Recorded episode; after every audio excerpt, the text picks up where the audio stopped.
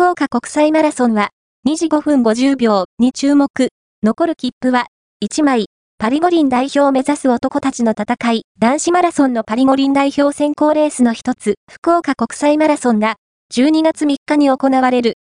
パリへの道を開くには、2時5分50秒のクリアが必須。その難しさとは、